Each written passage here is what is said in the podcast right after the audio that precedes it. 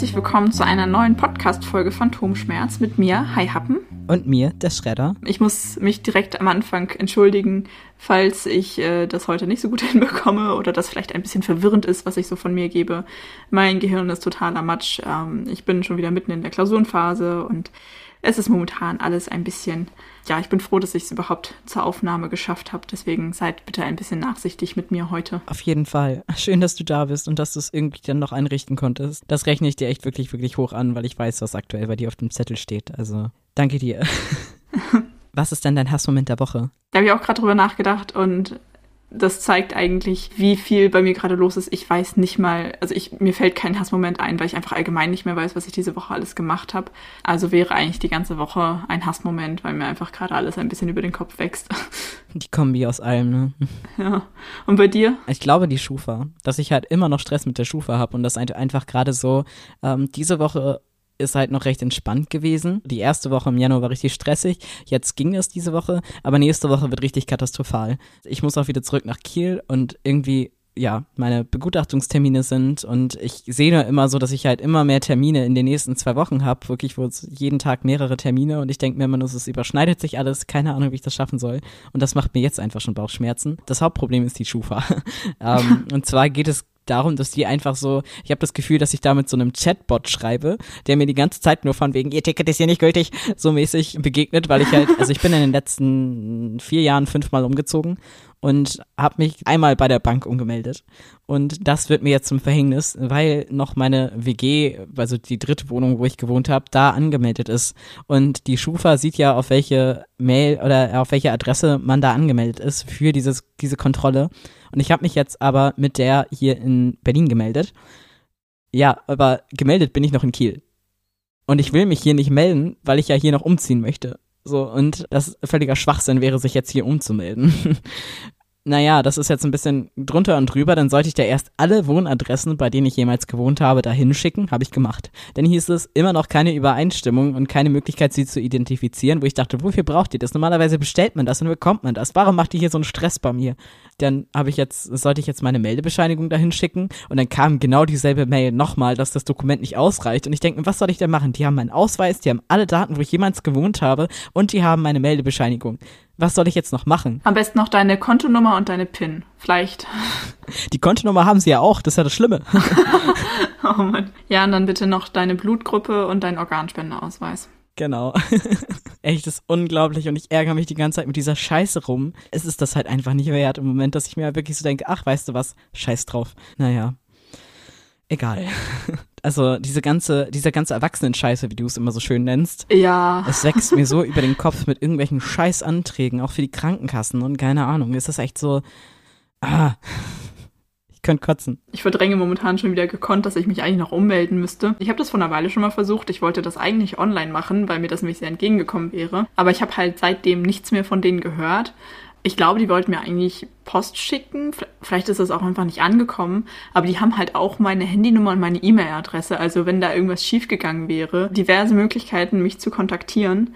Ähm, aber vielleicht ist auch einfach das da nicht eingegangen. Ähm, ja, oder sonst irgendwas. Heißt, ich müsste da auch nochmal einen Termin machen und mich dann ummelden und so. Aber irgendwie habe ich da momentan keinen Nerv für. Ja, kann ich voll verstehen. Und wir hatten auch äh, unserem Vermieter schon Bescheid gesagt. Also der, der weiß, dass ich hier wohne. Und äh, wir haben auch darum gebeten, dass er bitte Klingeschild und Schild am Briefkasten noch ändert. Also, dass da mein Name halt mit dran steht. Und meinte er auch, macht er. Und dann sollten wir auch noch 20 Euro überweisen, weil die das halt irgendwie bestimmt von einer anderen Firma irgendwie halt dann richtig machen lassen, dass das alles einheitlich ist oder so. Äh, aber es ist halt immer noch nichts passiert. Das ist jetzt schon Wochen her. Ich habe vorhin äh, einfach aus Trotz meinen Namen mit einem Etikettiergerät an den Briefkasten geklebt. Wir haben immer einfach Zettel drüber geklebt. Ja, der möchte das halt nicht, dass da Zettel drüber geklebt werden. Deswegen ähm, soll das ja, deswegen habe ich auch 20 Euro bezahlt. Aber es passiert halt nichts. Ganz ehrlich, was für ein Arsch. Wenn er keine Zettel will, dann soll er sich mal an die Termine halten. Sorry. Ja, ja.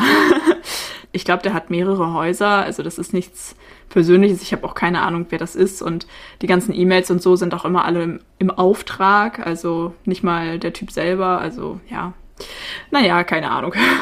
Ich habe noch eine kleine lustige Anekdote, ein, ein Anekdötchen, was ich gerne erzählen wollte, um mal dem Negativen hier ein bisschen gegenzusteuern.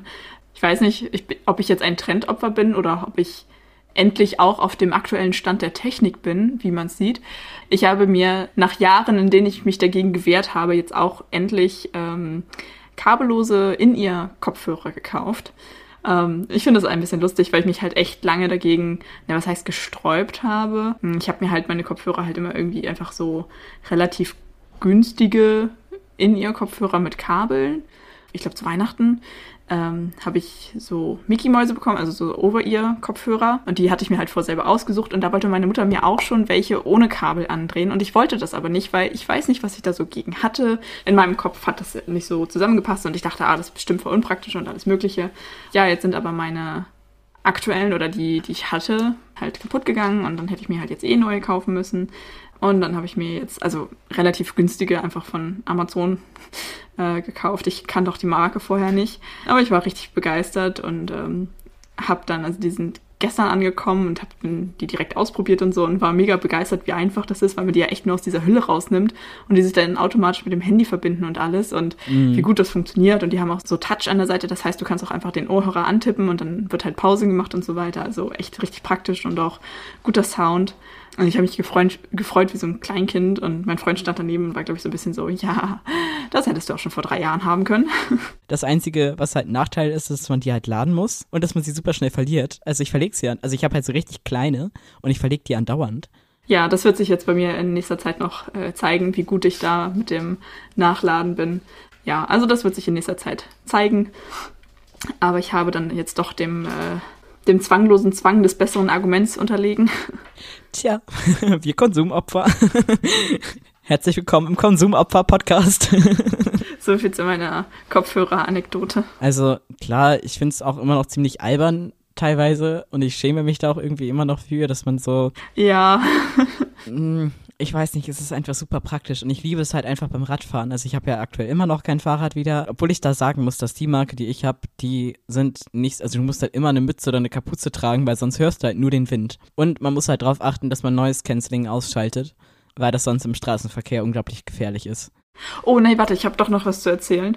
Der erste Tag nach den Winterferien. Wir kommen in die Schule und ich gucke auf die Packungen, die vorne lagen. Und das waren halt genau die Tests, die wir über Weihnachten hatten, die so fehleranfällig waren. Und ich habe mittlerweile auch gelernt, das sind gar nicht unbedingt fehlerhafte Tests, sondern einfach dieses ganze, diese ganze Sorte von Tests ist einfach super unzuverlässig. Und dann haben wir letzte Woche die ganze Zeit mit denen getestet und wir hatten halt ständig falsch positive Tests dazwischen.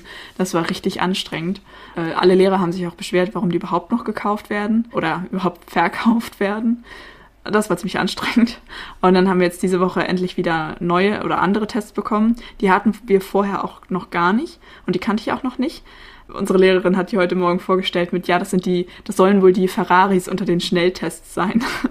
und dann haben wir ein bisschen rumgespaßt von wegen, ah ja, wenn das die Ferraris sind, was sind dann die von letzter Woche?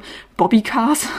Ja, aber ich habe mich sehr veräppelt gefühlt, als ich in die Schule gekommen bin und diese Tests gesehen habe, die mein Weihnachten ruiniert haben. Mm. Oh, es ist einfach auch immer noch so traurig. Tja, Scheitergeschichten. Apropos traurig, wir haben uns ein Thema für die heutige Folge überlegt. Wir, beziehungsweise ich bin drauf gekommen, weil ich nämlich zu dem Thema ein Video gesehen habe von dem wundervollen YouTube-Kanal Brust raus. Und zwar wollen wir heute über den Male Gaze reden. Genau.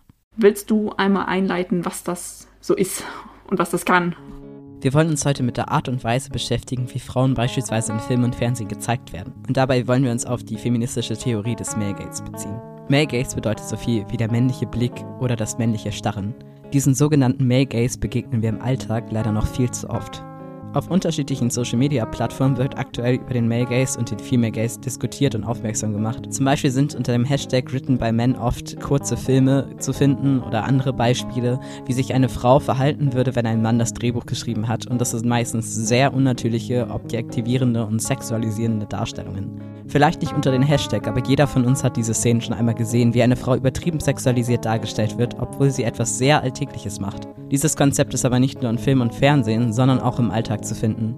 Auch wenn es den Male Gaze überall gibt, kommt der Begriff aus der feministischen Filmtheorie der 1970er Jahre. Der Male Gaze, also der männliche Blick, gilt in der feministischen Filmtheorie als der Akt, in dem Frauen und die Welt in der visuellen Kunst und der Literatur von der männlichen heterosexuellen Perspektive dargestellt werden. Um den Bedürfnissen des männlichen Betrachters zu entsprechen, werden Frauen dabei meist als sexuelle Objekte präsentiert und repräsentiert. Also die Frau als Sexobjekt befriedigt das ästhetische Bedürfnis des Mannes. So die Theorie. Der Male Gaze ist zum einen ein Auswuchs aus der Ungleichheit zwischen den betrachteten Mann und der dargestellten Frauen, aber auch ein bewusstes oder unbewusstes Werkzeug, um die Ungleichheit zwischen den Geschlechtern voranzutreiben, was wiederum den patriarchischen Geschlechterverhältnissen dient. Kann aber auch von Frauen ausgenutzt werden, um einen sozialen Vorteil aus der sexuellen Objektifizierung zu ziehen. Um vielleicht einfach mal ein, Beispiel zu nennen, dass man sich das vielleicht äh, ein bisschen besser verdeutlichen kann. Äh, mir ist es aufgefallen in der Serie Damen Gambit. Da ist relativ am Ende eine Szene, wie sie halt einen kleinen mentalen Zusammenbruch hat und halt alleine zu Hause ist und sich betrinkt. Ja, aber diesen Zusammenbruch hat sie in sehr hübscher Unterwäsche, einem sehr, ich glaube, sie hat ein Negligé an. Sie ist, wenn ich mich richtig erinnere, auch äh, geschminkt. Ja, und ich meine, wer kennt es nicht, ne? Also, ähm, wenn ich einen Zusammenbruch habe, schminke ich mich auch erstmal immer und ziehe auch meine hübscheste Reiz Reizwäsche an, um dann alleine zu Hause zu chillen. Also man kennt's. Wie genau sie jetzt in der Szene gekleidet ist, trägt halt nichts zur Handlung bei, beziehungsweise eigentlich hätte das die ganze Situation eher verdeutlicht, hätte sie halt irgendwie, ich weiß nicht, total abgeranzte Schlabberklamotten getragen. Ja, aber damit das Ganze eben noch für das überwiegend männliche Publikum hübsch anzusehen ist, trägt sie halt eben Reizwäsche und ist geschminkt. Ähm, und das zweite Beispiel, was ich dazu habe, beziehungsweise das ist auch das Beispiel eben aus dem angesprochenen Video von Brust raus, das äh, finde ich tatsächlich sehr, ja, sehr einleuchtend oder es verdeutlicht die ganze Geschichte sehr gut. Äh, da geht es um Harley Quinn aus ähm, Suicide Squad, beziehungsweise auch den zweiten Film, der dann ja komplett sich mit ihr beschäftigt, Birds of Prey. Und dazu muss man sagen, dass der das Suicide Squad von einem Mann verfilmt wurde. Wie, wie sagt man das? Ein Mann hat Regie geführt und bei Birds of Prey war es eben eine Frau. Und ich finde, man sieht einen wahnsinnigen Unterschied zwischen diesen beiden Filmen, einfach in der Art und Weise, wie Harley Quinn dargestellt wird. Also im ersten Film und alle, die Suicide Squad gesehen haben, werden mich dann nur bestätigen können. Sie wird ja sehr sexualisiert dargestellt. Ja, eben sehr knappe Kleidung, sehr figurbetont. Es regnet in Strömen und es ist vermutlich auch arschkalt, aber nein, sie rennt in einem bauchfreien T-Shirt und einer kurzen Hose rum.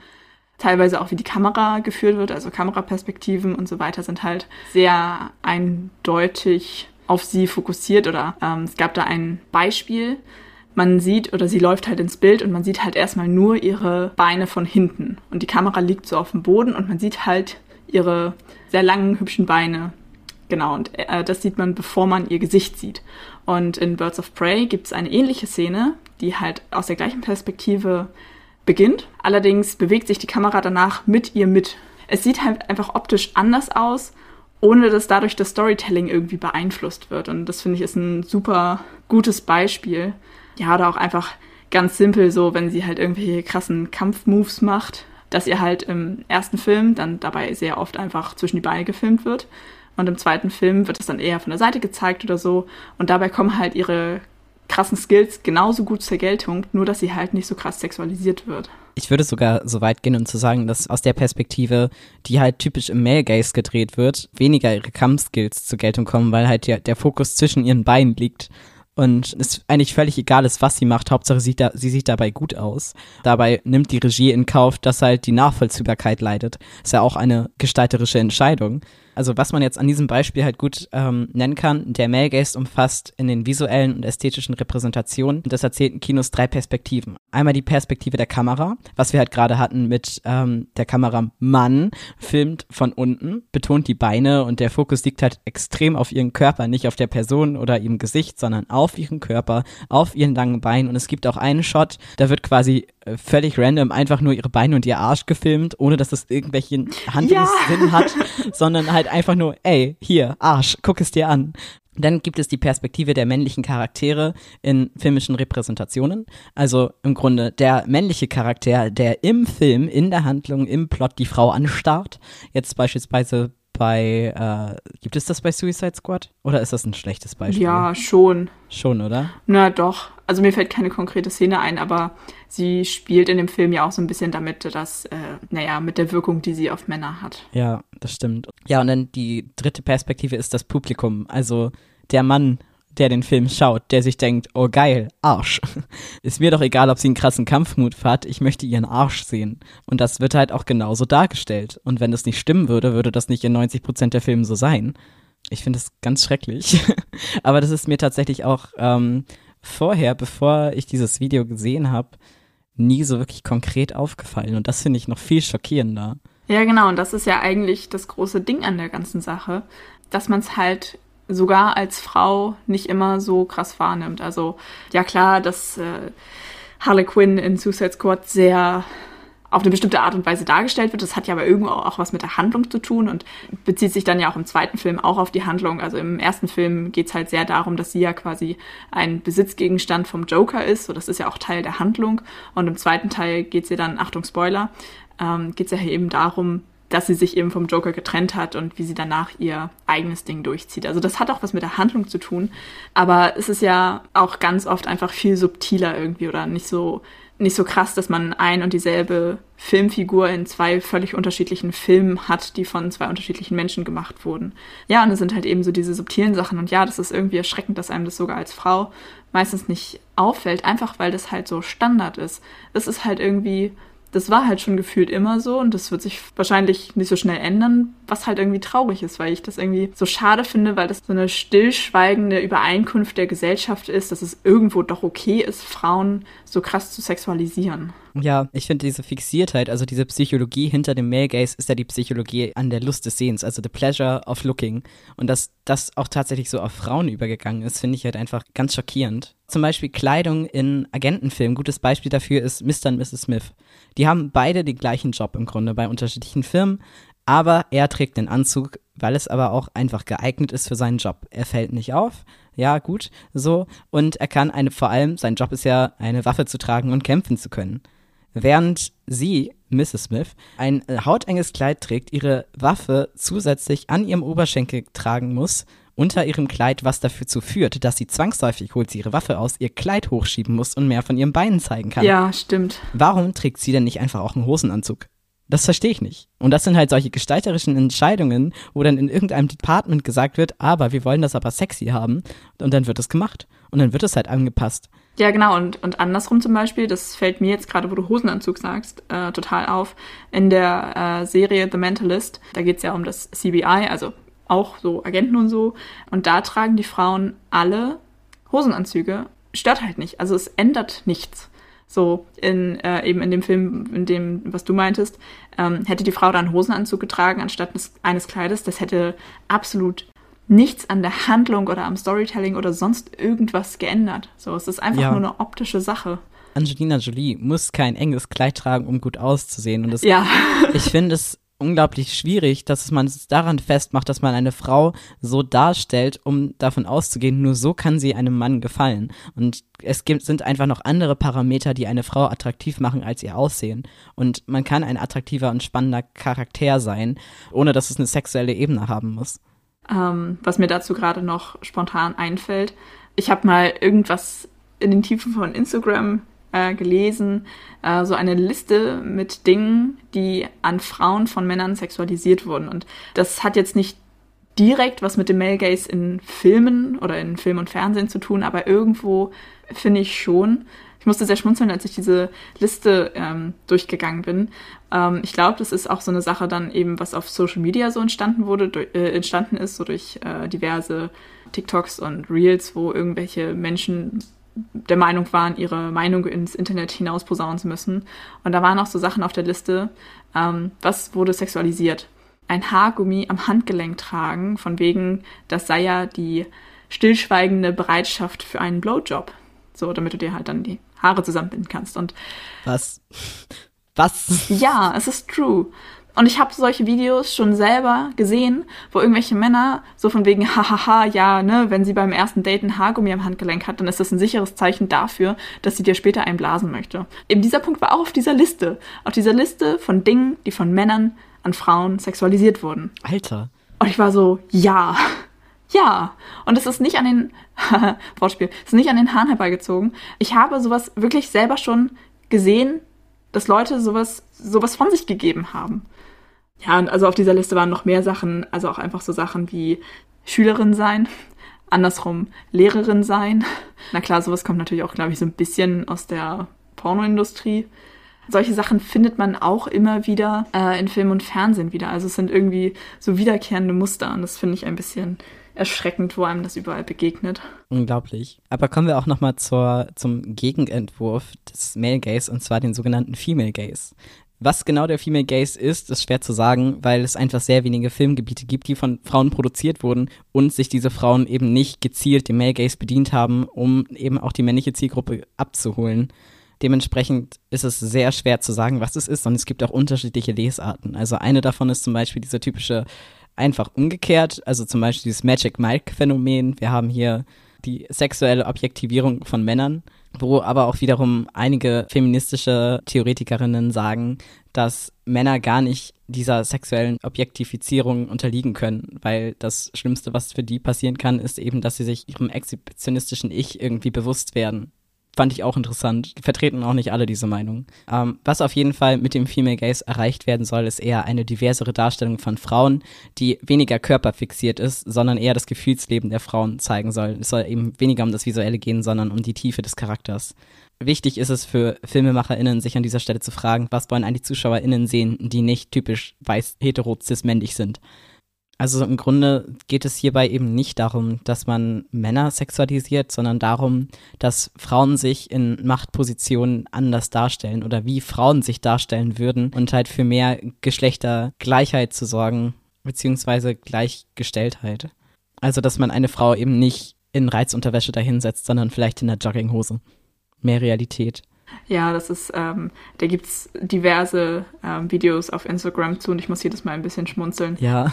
wenn vor allen Dingen weibliche Content-CreatorInnen das ähm, so ins Lächerliche ziehen und eben so nachstellen, wie sich bestimmte Figuren verhalten, wenn sie von Männern geschrieben sind und ja eben auch so Sachen wie zum Beispiel eben auch im Damengambit äh, in Reizwäsche und voll gestylt sich alleine abschießen oder, oder das Haus putzen oder sonst irgendwas machen. Finde ich immer sehr witzig, wenn man dann mal auf sowas stößt. Also ich finde es super wichtig, dass diese Debatte stattfindet, weil das einfach, also Male Gaze an unserer Sozialisation und einfach auch im Laufe unseres Lebens sich so gefestigt hat. Also ob es bewusst oder unterbewusst eingesetzt wird, kann man ja im Endeffekt kaum sagen. Und deswegen auch gerade bei Frauen das viel verankert ist. Man muss einen Blick dafür entwickeln, genau. Ja, was ich eben am Anfang meinte, also mir ist das halt auch erst durch das äh, Video von Brust raus äh, aufgefallen und dazu muss ich auch sagen, also absolute Empfehlung, schaut euch das Video nochmal an. Ich finde, die haben das wirklich sehr, sehr gut dargestellt. Aber man kann danach auch nicht mehr so ganz ähm, unbefleckt Filme schauen, weil es einem dann doch häufiger auffällt. Und ja, was ich eben meinte, so nicht mal mir war das bewusst. Und ich habe ja eigentlich eine sehr klare Meinung zu Sexualisierung und so weiter. Äh, und nicht mal mir war das vorher so krass bewusst. Deswegen, das war eigentlich auch der Grund, warum wir halt äh, im Podcast mal über dieses Thema reden wollten, einfach um ein bisschen mehr Bewusstsein dafür zu schaffen.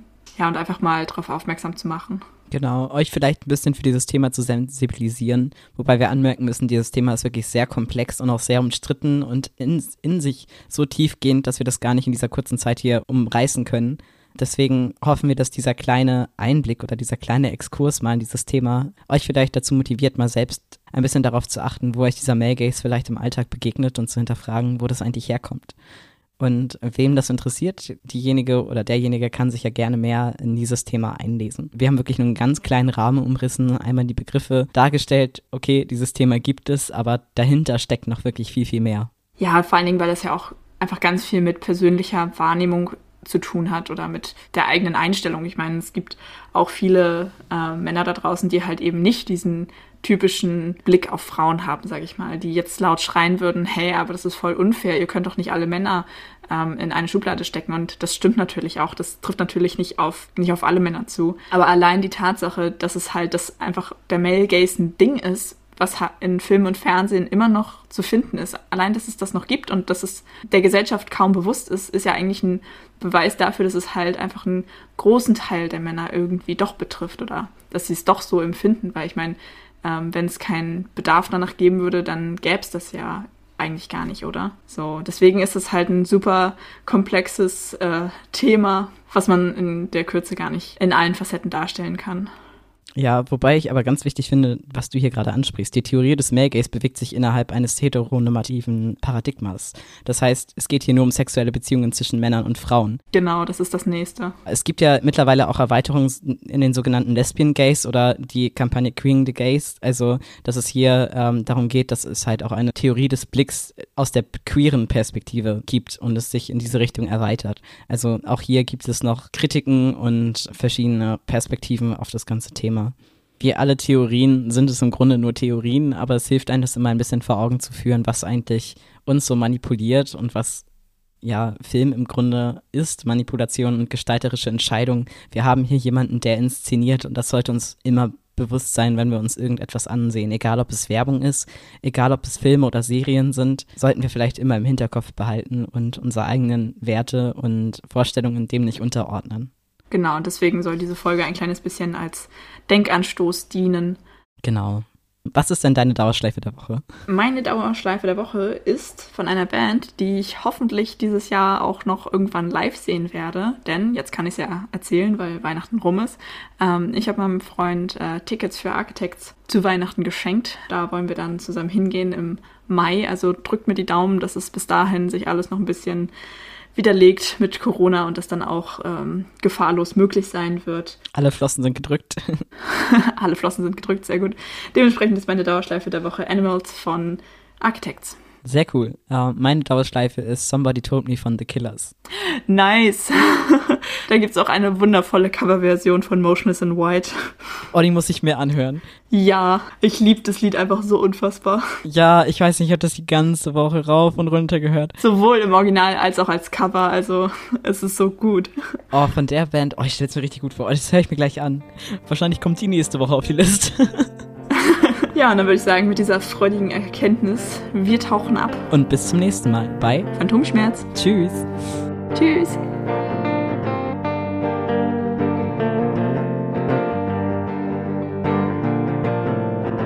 Was ist denn deine Dauerschleife der Woche? Oh, das ist jetzt aber ein harter Cut. okay, gut. Kriegen wir das noch weicher hin? Ich würde sonst meinen Teil mit der Kritik hinten, außer das mit den queeren Motiven ja, vielleicht rauslassen. Kannst du. Ja. Also einmal Huch. Naja, und jetzt mit den Earpods, das ist ja auch irgendwo einfach so ein Trend und es kommt gerade nach Hause. Alles gut, solange ich nicht rede, ist es nicht schlimm, wenn du es im Hintergrund zu hören hast. Der Mann muss widerwillig auf sein Exhibi exhibitionistisches Ich blicken. Der Mann muss widerwillig auf sein exhibitionistisches Blick Ich blicken. Der Mann muss widerwillig auf sein exhibitionistisches Ich blicken. Vielleicht hat die der ein oder oh Gott, ich kann nicht reden. Ähm, ich auch nicht. abschießen. Ja, abschießen oder, oder, oder das Haus putzen oder sonst irgendwas machen. Warte, kann ich da das irgendwie cool überleiten? Ja, was vergessen? Die Art und Weise, wie Frauen und ähm, beispielsweise in Filmen